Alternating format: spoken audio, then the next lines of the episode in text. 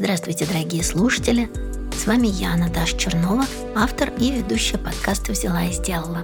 У меня сейчас идет так называемый специальный сезон. В нем я встречаюсь с разными женщинами, которые продолжают заниматься любимым делом, когда привычный мир вокруг рушится в той или иной степени. Мы разговариваем, через разговор пробуем понять, как жить дальше. Подкаст выходит традиционно по четвергам. Иногда я буду еще выпускать истории по понедельникам, ну вот как сегодня, 4 апреля. Истории будут разные, более сенситивные или чуть более прикладные. В любом случае, в этом сезоне мы будем много говорить про то, как мы чувствуем себя сегодня. Отвечать и пробовать отвечать на вопрос, как дальше жить, как найти точку опоры, как сохранить и нести свои ценности, дружбу и попробуем не плодить разногласия. Пожалуйста, подписывайтесь на наш подкаст на всех платформах для подкастов, ставьте оценки, пишите комментарии, делитесь вашими историями. Это то, что очень меня и нас поддерживает и помогает в работе. Напомню, что 31 марта вышел первый эпизод этого сезона, и в этом эпизоде мы поговорили с Дашей Черкудиновой и Настей Курганской, создательницами подкаст-студии «Норм» о том, как дальше делать контент и как нести свои ценности.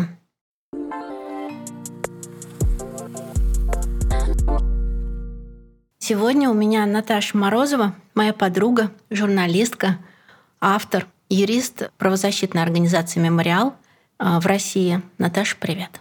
Привет. На том моменте, когда ты сказала, что этот специальный выпуск у тебя будет про женщин, которые продолжают заниматься любимым делом, я хотела сказать, что я встала и пошла.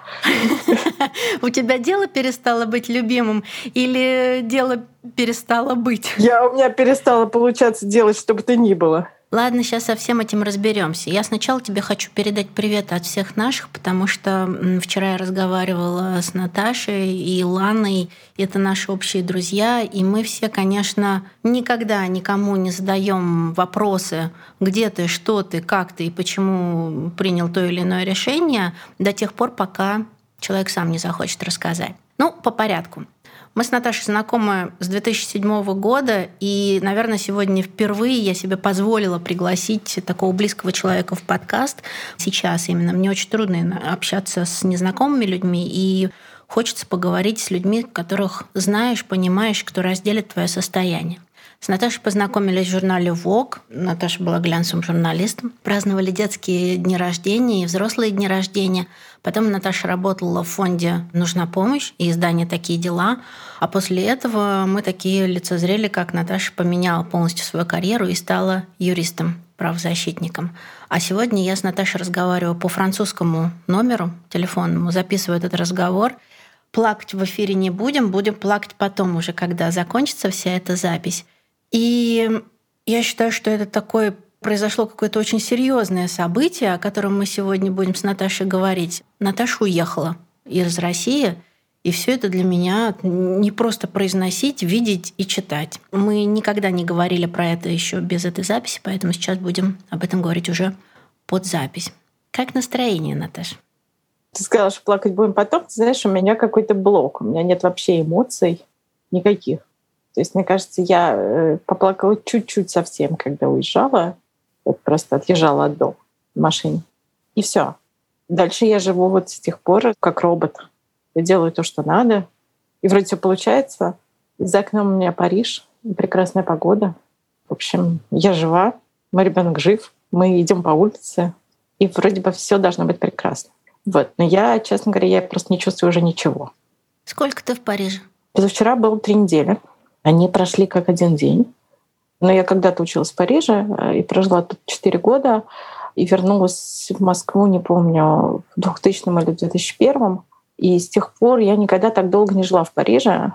Ну, то есть я приезжала сюда к друзьям, по делам, остановиться, прожить денек, прожить недельку, выходить по гостям, по выставкам, то все, театры. А тут я не могу, во-первых, осознать, что это надолго, я не хочу говорить навсегда.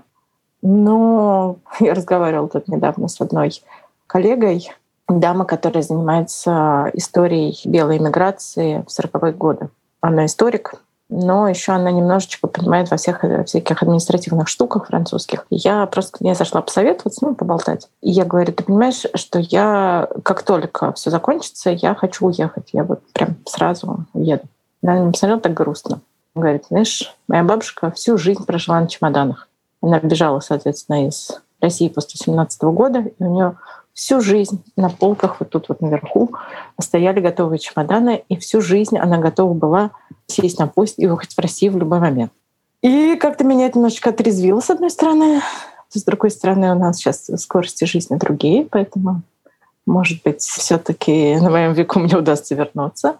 Но да, вот такое как-то не очень приятное ощущение было после этого.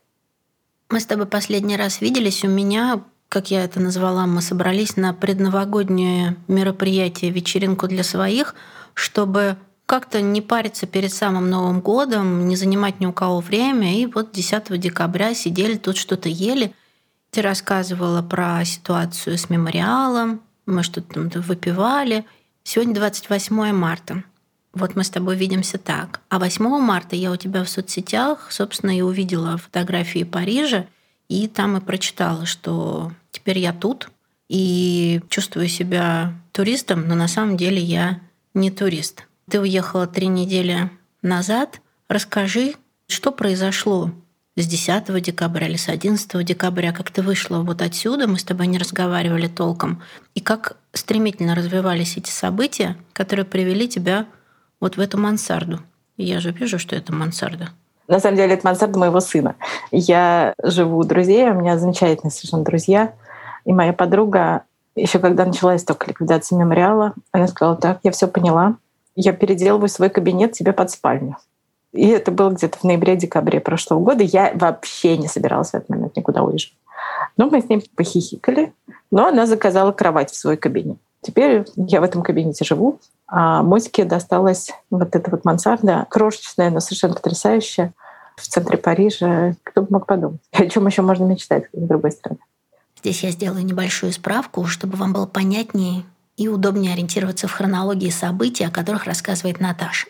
В октябре 2016 года Минюст включил Международную общественную организацию «Мемориал» в список иностранных агентов. 28 декабря 2021 года Верховный суд Российской Федерации принял решение о ликвидации Международного мемориала.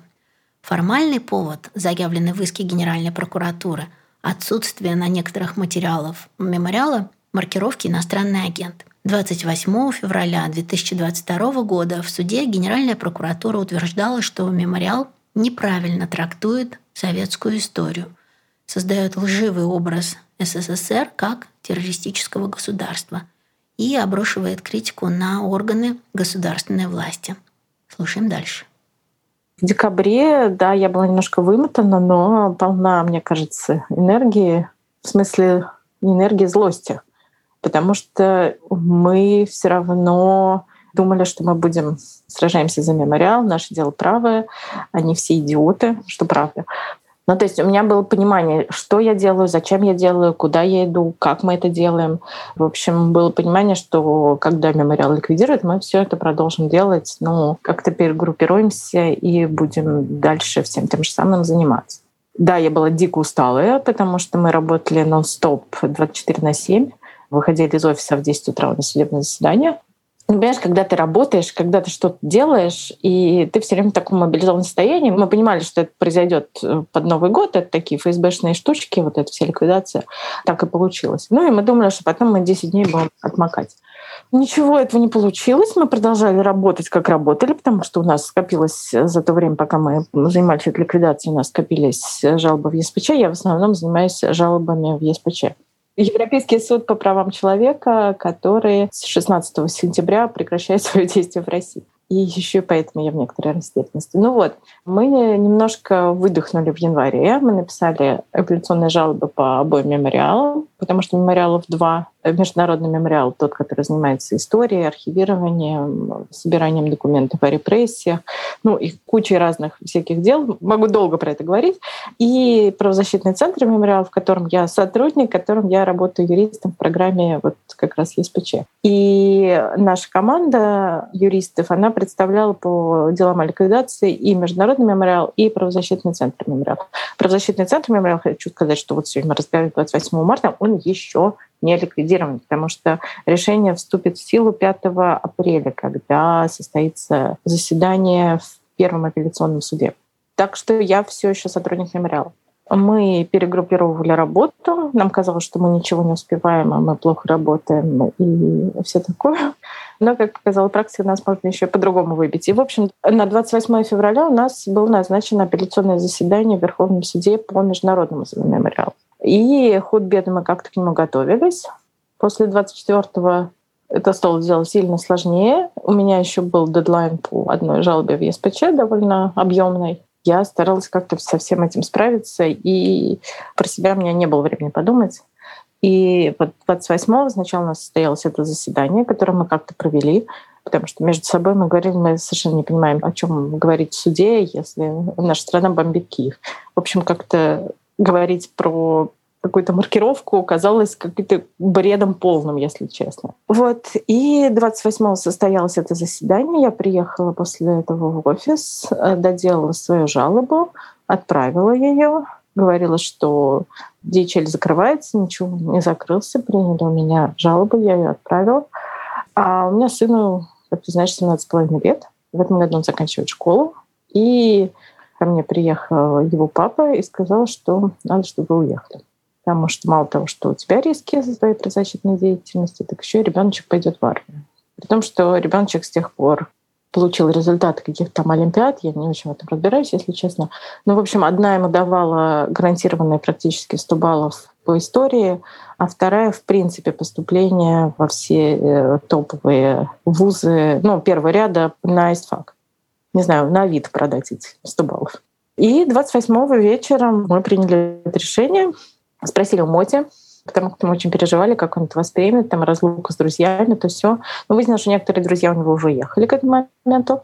Он сказал, что, буду жить в Париже, да, рядом с Лувром? Что мне еще типа надо? Потому что он всю жизнь учил немецкий язык, не французский вторым языком. И дальше мы стали искать э, билеты, а я стала доделывать всякие рабочие дела. Их было довольно много. В результате у нас было два пути. Просто по одной из виз мне нужно было влетать в Литву, но в Литву влетает очень мало самолетов. И у нас был путь Москва, Баку, Стамбул, Вильнюс. И потом э, французские друзья мне помогли сделать французскую визу. Нам с Моти дали визы. Мы подали 3 числа на визу, 4 нам их дали. И 4 вечером мы улетели через Сеул. Это были единственные билеты, которые я нашла на 4 число. Купить их было непросто.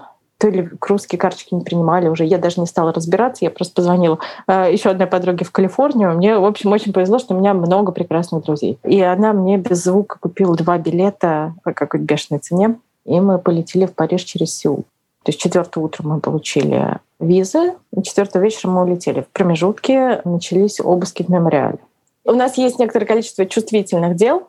Эти заявители находятся в опасности, я бы сказала, если некоторые силовые структуры узнают имена этих людей. Вот. И поэтому мы всегда стараемся очень э, охранять частную жизнь людей. И даже в решениях ЕСПЧ и во всех документах ЕСПЧ по их поводу там пишутся только инициалы, а не их имена.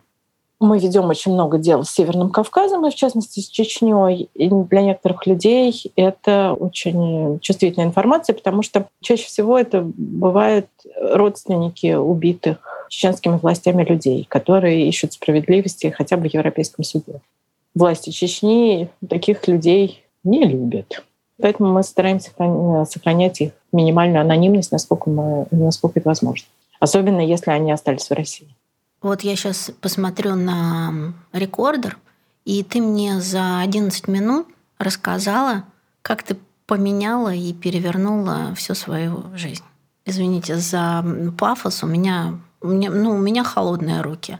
Вы все правильно сделали с Левой, абсолютно правильно. Я понимаю, что такое правильное решение, оно в первую очередь подстегнуто и тем, что сыну 17 с половиной, и ты, извини за слово правильно, вообще оно здесь вообще не, не в кассу, сейчас вообще непонятно, что правильно, что неправильно. Но я тебе так скажу, знаешь, когда я читаю в соцсетях сейчас эм, сообщения от людей, которые уехали, вопросы, сообщения, заявления, выступления от людей, которые сидят по другую сторону и спрашивают, ну как вы там, как чего – я тебе скажу, у меня одно чувство сейчас. То, что провалились работы, остановились проекты, нету денег, или их недостаточно, или не знаю, что недостаточно свежая авокадо в соседнем магазине, это все, как бы ты понимаешь, все та фигня, о которой я не думаю. Мне ужасно страшно. И вот тот пост, который я написала, эмоциональный, я практически от него не ну, как от этих чувств не сплю, потому что я не могу точно идентифицировать, какой именно страх вот есть какой-то комок внутри. Мне очень страшно. Вот я вчера разговариваю с нашей общей подругой, вот Наташей Октябрьской. Я говорю, мне страшно. Я не могу его даже декомпозировать, этот страх. Он страх за себя. Начинаешь декомпозировать, вроде ничего. За сына, естественно. Да, он айтишник, да, он в аккредитованной компании, да, ему положена отсрочка. Но ведь мы же не знаем, по каким правилам наше государство играет и с кем оно играет. И играет ли оно с нами, как с котенком, понимаешь? Оно бросает нам какой-то приятный мячик, поигрался, а потом отрубает голову этому котенку или бросает его под поезд. Мы не понимаем. Про себя, ты знаешь, мне не за что волноваться. Ну, на данный момент мне так кажется. Мы тоже эти границы никто не понимаем. Но за детей, конечно, очень-очень страшно. И за то, как с ними поступят и за то, как это может обернуться. Но сейчас я сделать ничего не могу. И, конечно, находясь вот по эту сторону, мне остается, знаешь, я нашла себе решение, что, наверное, я буду бояться, но я нашла тот край, до которого я боюсь. Что может произойти? Я никуда его, конечно, не пущу, значит, это будет уголовное или административное, не знаю, какое дело. Ну, буду носить ему передачи. Ну, попробуем сохранить это в записи. Ну, как-то так я это вижу, картину будущего. Это для того, чтобы мы понимали, почему ты уехала более понятно. Ну, слушай-ка, а мне самой до сих пор непонятно, потому что отсюда это вообще немножко кажется по-другому. Страшнее или менее страшнее? А, или... Ты знаешь, менее страшно. И потом я точно знаю, что если бы не Мотя, если бы вот не эта вся армия, и боясь, что, как, я не помню, в 81-82 году снимут эту бронь это со студентов и все такое, я бы вообще никуда не чухнулась. То есть разумно я все понимаю, что да, я все правильно сделала, да, я молодец, я вообще такая крутая. Но вообще мне очень хочется вернуться, и мне очень стыдно перед моими коллегами, они говорят, конечно, что это идиотское чувство, и вообще нет, и хорошо, что я в безопасности, но нет. С этим чувством ничего сделать нельзя, потому что я хочу быть там, и я хочу, там, не знаю, ходить по судам, я хочу... Пикеты не мое, потому что просто я, ну, чисто психологически, э, ну, наверное, я бы уже встала в пикет даже, э, вот, но хотя бы я бы могла бы помогать в судах. Э, это тоже уже паллиативная юридическая помощь, но, тем не менее, хоть что-то помогать э, в этом процессе ликвидации мемориала, каким-то образом там работать. И вот это вот чувство меня, наверное, одно из самых сильных не знаю, скажет мне Мотя спасибо, что я вот ради него в это все. Я, я всю жизнь говорила, что ничего не надо делать ради детей, делайте все ради себя. И с тех пор поступила вот первый раз в жизни, по-моему, после меня я же мать взяла надо мной верх. И... Ну, я бы, наверное, сказала, да, сколько я тебя знаю, вот сколько уже, 15 лет. Вот то, что ты сейчас рассказываешь, это скорее, наверное, для меня неожиданно. Ну, то есть мы с тобой не я же мать, да. Но, э, ты знаешь, с другой стороны, оно меня сейчас спасает, потому что ему 17,5 лет, поэтому он пошел, опять же, благодаря друзьям.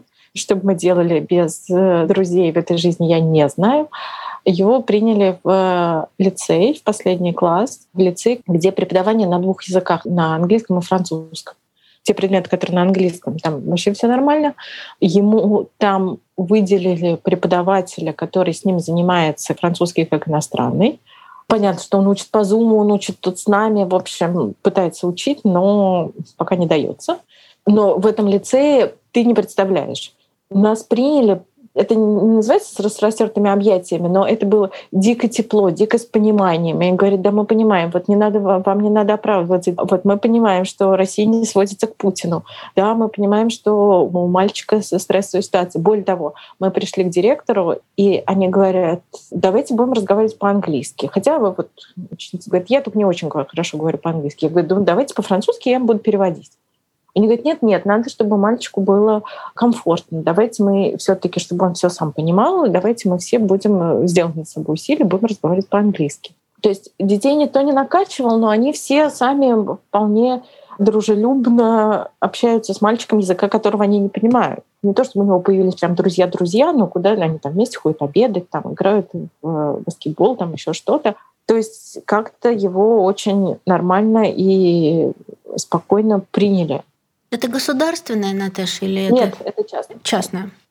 Что мне дает, э, как это, силы вставать каждый день, это то, что я должна пойти в эту школу или в другую и договориться на следующий год. Когда он выучит французский, вот эта вот вся бесконечная машина того, как э, административные все штуки, связанные с э, его образованием, потому что ему надо выучить французский, ему надо на следующий год записать в школу, ему надо сдать какие-то тесты. И вот это вот все надо как-то организовать, с кем-то договориться, поговорить, какие-то бумаги заполнить, отправить, и вот это вот все.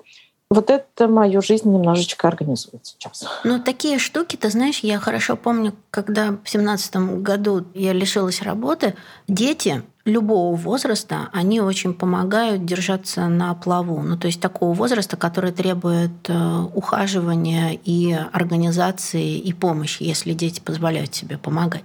Потому что мой случай, как мои родители говорят, ты сама воспитала такого самостоятельного сына, теперь пожинай плоды. Вот, поэтому я теперь сижу и пожинаю плоды самостоятельности.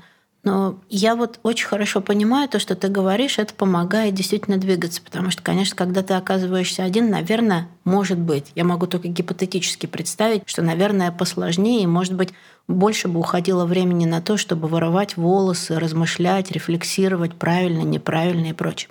Знаешь, какой я тебе хотела задать вопрос, туда возвращаясь немножко назад? Твои коллеги, которые остались, чтобы обозначить эту точку критическую или точку опасности, или точку ответственности за свои действия, есть ли необходимость твоим коллегам, теперешним и бывшим, опасаться какой-либо ответственности перед государством за свои действия в мемориале? Ну, я думаю, да. Понимаешь, мы не знаем, как это все будет. Мы предполагали это еще с начала ликвидации точно, но я думаю, что те, кто предвидит, предполагали еще и раньше. Слушай, когда в 2012 году, в 2012 блин, году, в июле был принят этот закон про иноагентов, я вообще знать не знала, работала себе, не помню сейчас в каком глянцевом издании. Но мои нынешние коллеги уже тогда били тревогу и говорили, что это сделано для ликвидации правозащитных НКО. Все покрутили пальцем у виска и сказали, ой, господи, кому вы нужны правозащитники. Передергиваете, да. Да. Ну, что оказалось? 10 лет прошло. 10 лет.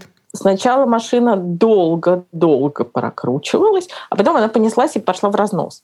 И сейчас вот эта вагонетка катится фиг знает куда. Сложно предположить, но, в общем, ничего хорошего не будет. Да, правозащитники, к сожалению, в первых рядах по рискам, правозащитники мемориала в первую очередь.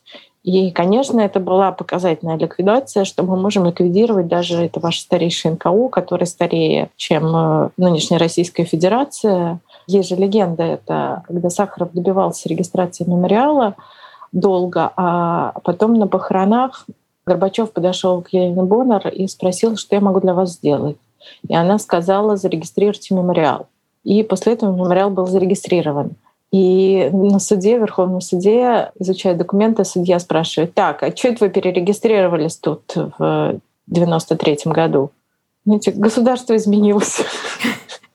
Вот пришлось перерегистрироваться. Понятно. Создано еще в другом государстве. И действительно, это старейшее НКО, и если такое НКО можно закрыть и ликвидировать под фанфары, то, в общем, понятно, что все остальные закрываются просто по щелчку. Я сейчас здесь скажу, чтобы нас много разных людей слушают из разных мест, э, из разных городов. Э, есть Россия и не только Россия. Возможно, у кого-то не так много знаний про мемориал, и я обозначу дурацкое сейчас будет слово, такое прикладное отношение к тому, чем помог мемориал обычным людям. Мемориал помог нам идентифицировать, найти истории моего прадеда по отцу, который был расстрелян в 1937 году. И потом точно так же мы откопали историю благодаря мемориалу и восстановленной памяти прадеда отца моего сына, который тоже был расстрелян в 1937 году. Вот, то есть эти вот все истории найдены и восстановлены, включая фотографии, потому что у нас ничего вот этого всего не было. Теперь эта память немножко ликвидирована. Да? То есть у нас она остается, а организационная работа закончилась. Ну, память нельзя ликвидировать, так что... Слава богу. Да, ты знаешь, мы вчера как раз э, тоже, извини, все время возвращаясь к этому разговору, мы не собирались, был спонтанный звонок, поэтому это сейчас как-то так очень свежо. И мы обсуждали вопрос уезжать, не уезжать. Сейчас все вокруг меня, не все-все, а все вокруг меня и многие вокруг меня обсуждают вопрос отъезда. Кто-то, те, кто помоложе из моих сотрудников или студентов или друзей, не нашего возраста, а около 30, этих людей уехало больше. Айтишники какие-то уехали. Из э, наших, вот таких близких, вот Наташа, наверное, из тех, кого я вижу, кто уехал. Все остальные, возможно, кто-то не признается еще. Вот. И мы обсуждали, уезжать, не уезжать, э, сложно, несложно. Это такой момент, когда ты должен принять решение на основании чего-то. Я, например, для себя приняла решение, что я не уезжаю. Ну, во-первых, я здесь живу и не понимаю, где еще я могу жить. Не потому, что я не хочу куда-то поехать. Естественно, я очень хочу выезжать. Я еще в 2020 году думала, поеду на месяцок, поживу в Париже, что-то такое поделаю. Какая разница, откуда мне работать, я все равно работаю из дома. И общаясь с разными участницами тоже вот кого я записываю в подкаст, мы обсуждаем, уехать, не уехать. И большинство говорит, я не поеду.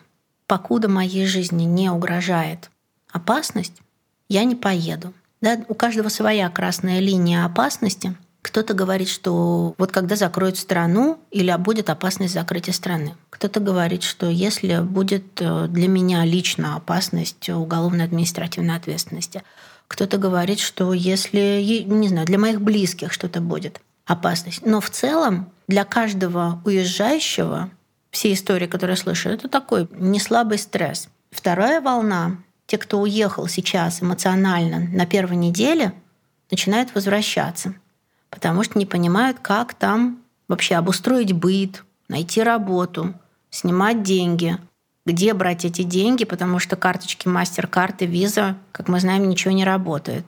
Ты знаешь французский, ты знаешь язык, у тебя много друзей, помогли переехать, помогли обосноваться в той прекрасной мансарде.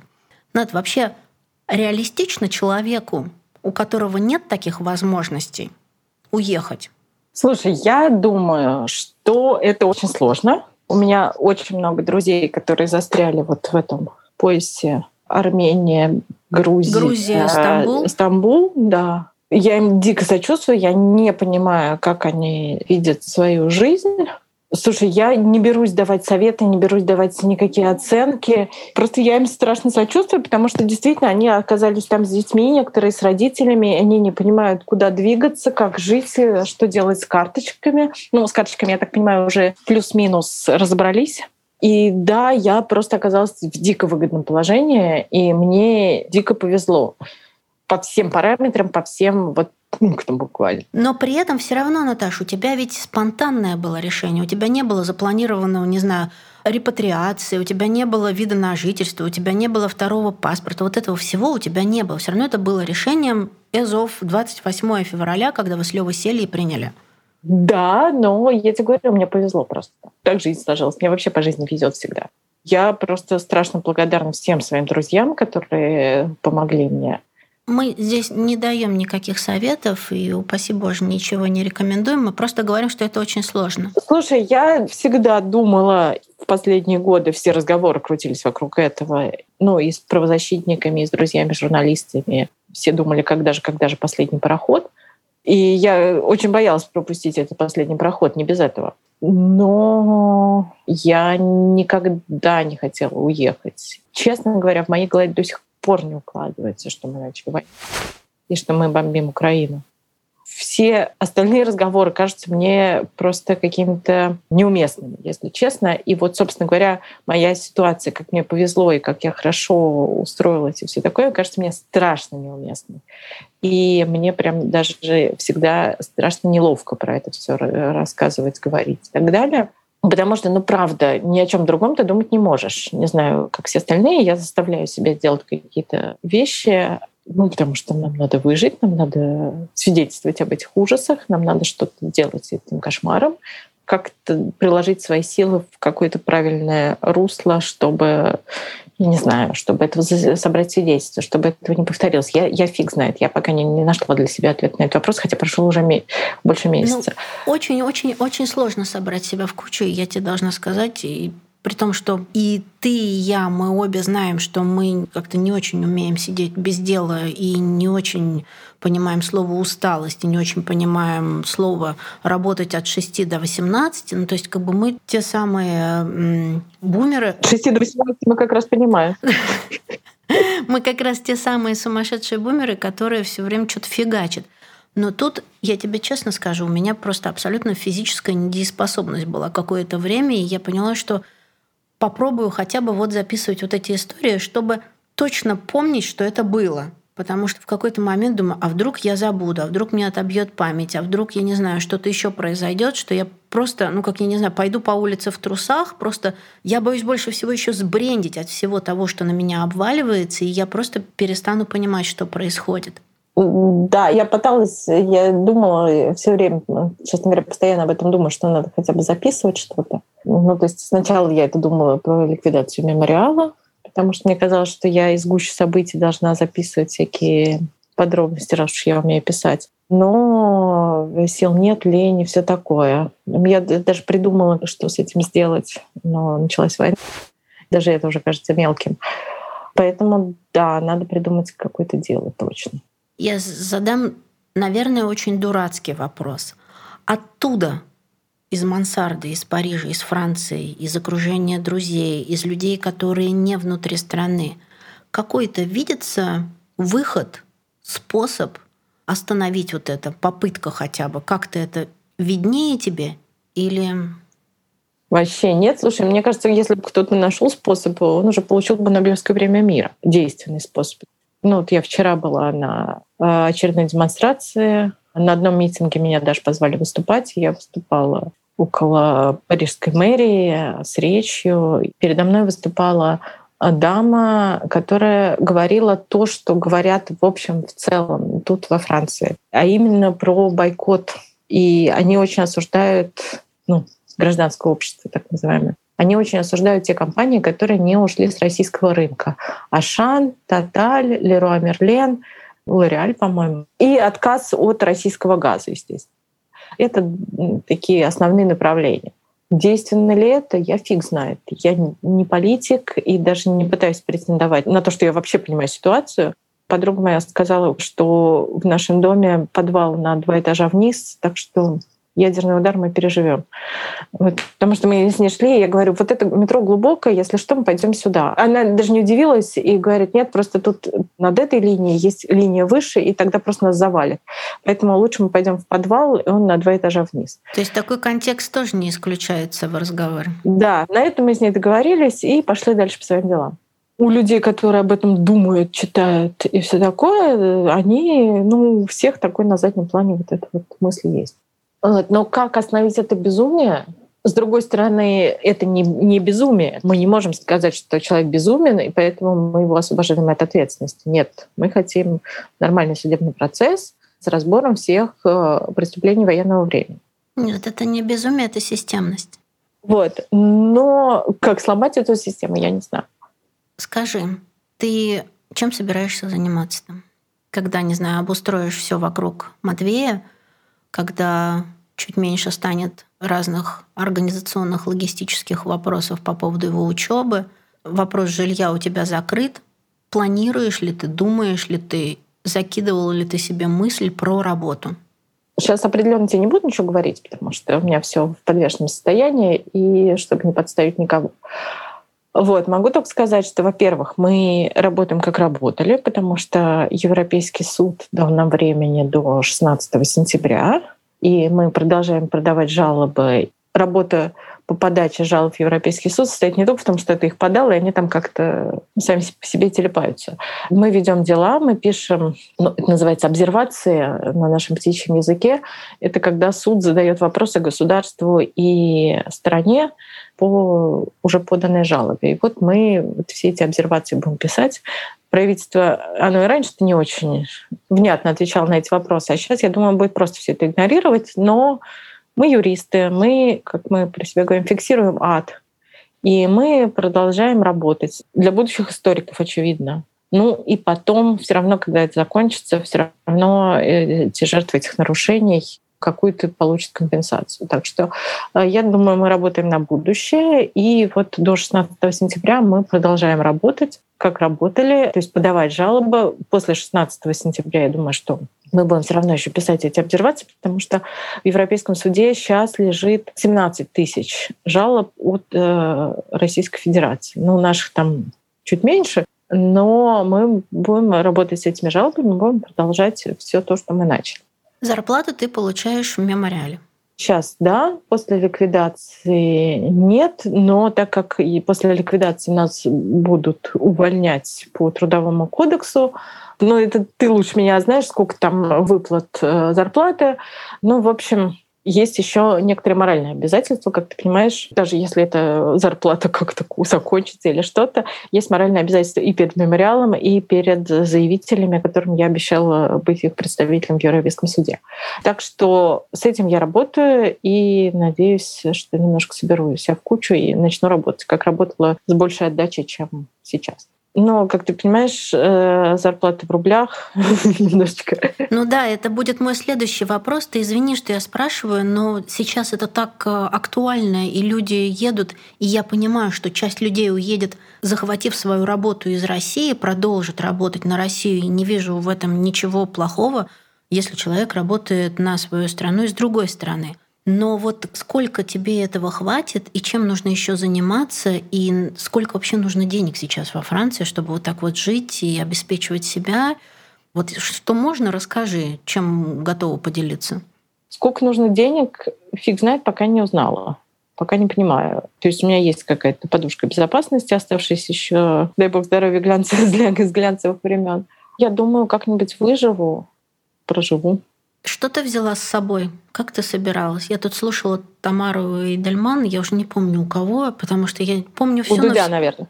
По-моему, вот там как раз я как-то по верхам. Возможно. Где она ходила по квартире и смотрела на картинки и на фотографии и говорила, это я возьму, когда уеду, это я возьму, когда уеду. Вот ты что хватало, когда собиралась? Слушай, я не очень собиралась, потому что три дня, которые у меня прошли с момента решения до момента отъезда, я провела в основном в офисе, потому что у меня было очень много того, что надо закрыть. И я просто покидала ну, какие-то шмотки. Я не сентиментальна. Единственное, что у меня была проблема, я взяла джинсы. Ну, я взяла все очень практичное. Через три дня меня попросили выступить на одном круглом столе рассказать про мемориал. И после меня там выступал министр иностранных дел Франции. А мне надеть нечего. А ты без вечернего платья. Да-да-да, очень переживала я, конечно. А чем Мотя взял? Мотя взял складной велосипед. У него чуть побольше, на две с половиной какие-то э, штуки больше, чем у меня. Но у него же большая коллекция комиксов была, он, по-моему, вот по этому поводу страдает. А я, слушай, я к вещам вообще не привязана пофиг абсолютно. Что мама сказала? Мама повела себя совершенно героически, стоически и все такое. Помогала нам собираться. А, еще же, когда мы в тот день, когда мы уезжали, я же тебе говорю, там начался обыск в мемориале, я, мне то ли туда ехать, то ли сюда, то ли все таки уже в аэропорт. В общем, я металась как это, и мне совершенно было все равно. Мне главное, ну, чтобы типа не замерзнуть в первые дни в Париже, остальное — это ерунда. Мама помогла нам собраться, посадила нас в машину, даже не плакала, я порыдал немножечко. Ну, сейчас, конечно, ей тяжело, и да, это самая тяжелая история. Мама моя не подвержена путинской пропаганде, у нее никогда в жизни не было телевизора, она все новости читает в интернете, поэтому у нее нет никаких иллюзий ни на какую тему, но ей 75 лет, и она говорит, что я его не переживу. И ну, чистый закон в биологии, да, но с другой стороны, женщины живучие надеюсь. Ну да, мы вчера же опять обсуждали, что мы планируем жить до 100-120 лет, и, может быть, у нас есть хоть э, малый шанс как-то увидеть что-то другое. Скажи, а паспорт? Ты с российским паспортом остаешься? Я с российским паспортом, да. Какой у тебя статус в стране? Сейчас я турист. Дальше я работаю над этим. Расскажу тебе через некоторое время. Давай так, я тогда спрошу, чтобы мне это оставить под запись что нужно, чтобы там оставаться долго? Слушай, нужен рабочий контракт, чтобы получить вид на жительство. Но рабочий контракт надо, чтобы получить рабочий контракт, нужно вид на жительство. И вот этот порочный круг, как разорвать, э, я не очень понимаю. Нам с тобой в этом году по 48. Ты помнишь? Нет, я слушай, я не помню цифру.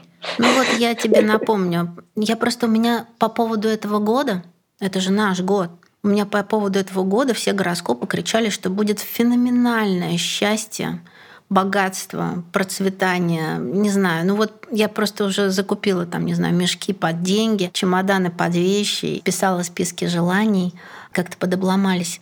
Считаешь ли ты, что ты начинаешь что-то заново? Или это все таки какое-то такое логическое продолжение, просто с небольшой корректировкой? Слушай, ну ты же знаешь, у меня вся жизнь, я все время что-нибудь заново начинаю. Вот, поэтому мне как-то без этого было бы скучно. Как тебе сказать? Я, может, обошлась бы без этого. Но у меня никогда нет страха перед новым. Я всерьез рассматривала пойти еще немножечко поучиться здесь. Ну, вот, может, не сейчас, потому что у меня сейчас очень плохо голова работает. Но я разговаривала уже с деканом одного факультета права тут. И мы с ним обсуждали эту возможность. Он сказал, ну ты сначала выдохни и реши, но все возможно. Может пойти учиться в любой момент, и было бы желание. Это мой следующий вопрос, да. А у тебя еще сохраняется твоя идея учиться каждые 20 лет?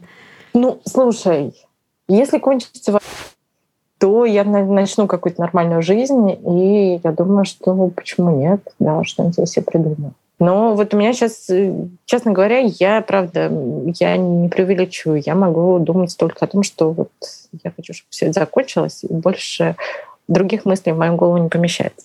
А что у вас там с погодой? Ой, слушай, прекрасная погода. Весь этот месяц, что мы тут, э, солнце.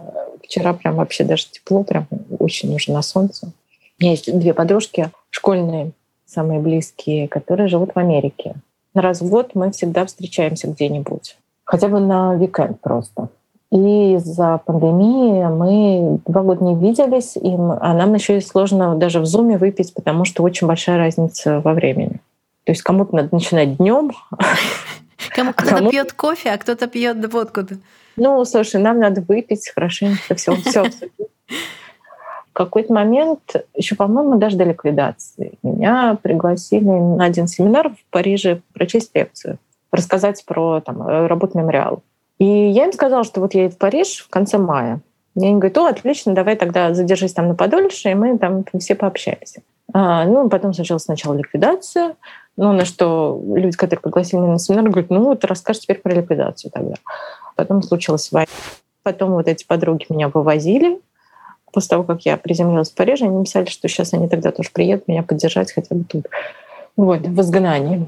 Э, дочка одной из них сделала со мной интервью для школьной газеты, как э, воспринимает. То есть она взяла одного украинца, живущего в Калифорнии, и, соответственно, меня сделала статью на английском про восприятие войны как бы людьми двух воюющих государств. Я на выходные сходила, знаешь, куда? В Третьяковку на 20 отвергнутых шедевров. Я не знаю, может, ты доходила. Не могу больше, просто мне нужно было куда-то идти. И я потопала туда. И ты знаешь, полное ощущение, что у всех все хорошо. Слушай, ну на самом деле, вот я, прости, если да, перебила, да. потому что об этом многие пишут. Я не совсем согласна, потому что, ну вот я-то вспоминаю себя, я при Я прожила неделю всего, поэтому сложно. Но вообще ты выходишь на улицу, по тебе можно что-то сказать? Нет. Я пытаюсь понять, да, как это, да. Ну, каждого спрашивать я не буду. А, а вы против? А вы за? Или там за спецоперацию? Конечно, нет. И по людям не должно видно, они не в военной форме, они не раздеты, не как-то особенно по-другому одеты. Каждый внутри как-то сопереживает. Но я тебе про другое. Не про то, что люди, я их обязательно обвиняю в том, что они поддерживают. Нет, ни в коем случае. А именно в том, что очень странно, когда ты выходишь в музей или в благосферу, я топала в пятницу, ходила к ним на мероприятие, и понимаешь, что жизнь продолжается. Да, это очень странно. И я пока не нашла себе ответ, как к этому относиться. Опять же, не с обвинением, не, не оправданием, а просто не понимаю, как к этому относиться. Что я иду по улице, там, в стеклянной витрине, в Кореас, э, в Даблби, еще в какой-то кофейне сидят, сидят люди, люди, да. Едят. Да, да, да, это. Вот это. Потому что такое я видела только в фильмах, в книжках, в каких-то в репортажах, когда мы знаем, что даже не в оккупированной в Европе люди сидят, едят, пьют, ходят в кино и развлекаются. Ну, даже если ты помнишь, даже в оккупированной, э, да. они все равно ходят в рестораны. Но я просто не привожу тот пример, потому что мы все-таки как бы оккупированы мы, условно. Мы, да, да. страна-агрессор, да. Да. Слушай, ну зато мы теперь лучше понимаем э, литературу и кинематограф, что я могу сказать. Я вчера посмотрела фильм «Бег» Булгакова. Вообще я читаю Булгакова. Я не знаю, зачем. Мы обсуждали тут еще с девчонками, что почему-то я читаю Булгакова. Вероятно, это для того, чтобы себе что-то объяснить. Хафнера почитай. История одного немца. Да, тоже его надо почитать. И, в общем, это все как-то становится более понятно, по-другому как-то это все воспринимается. У меня к тебе последний вопрос. Ты вначале сказала, что думаешь о том, чтобы вернуться. Я тогда, раз ты про это уже начала говорить, я тебя спрошу, при каких обстоятельствах ты сможешь вернуться? Ну, ты не сможешь это оставить. Тебе придется это вырезать.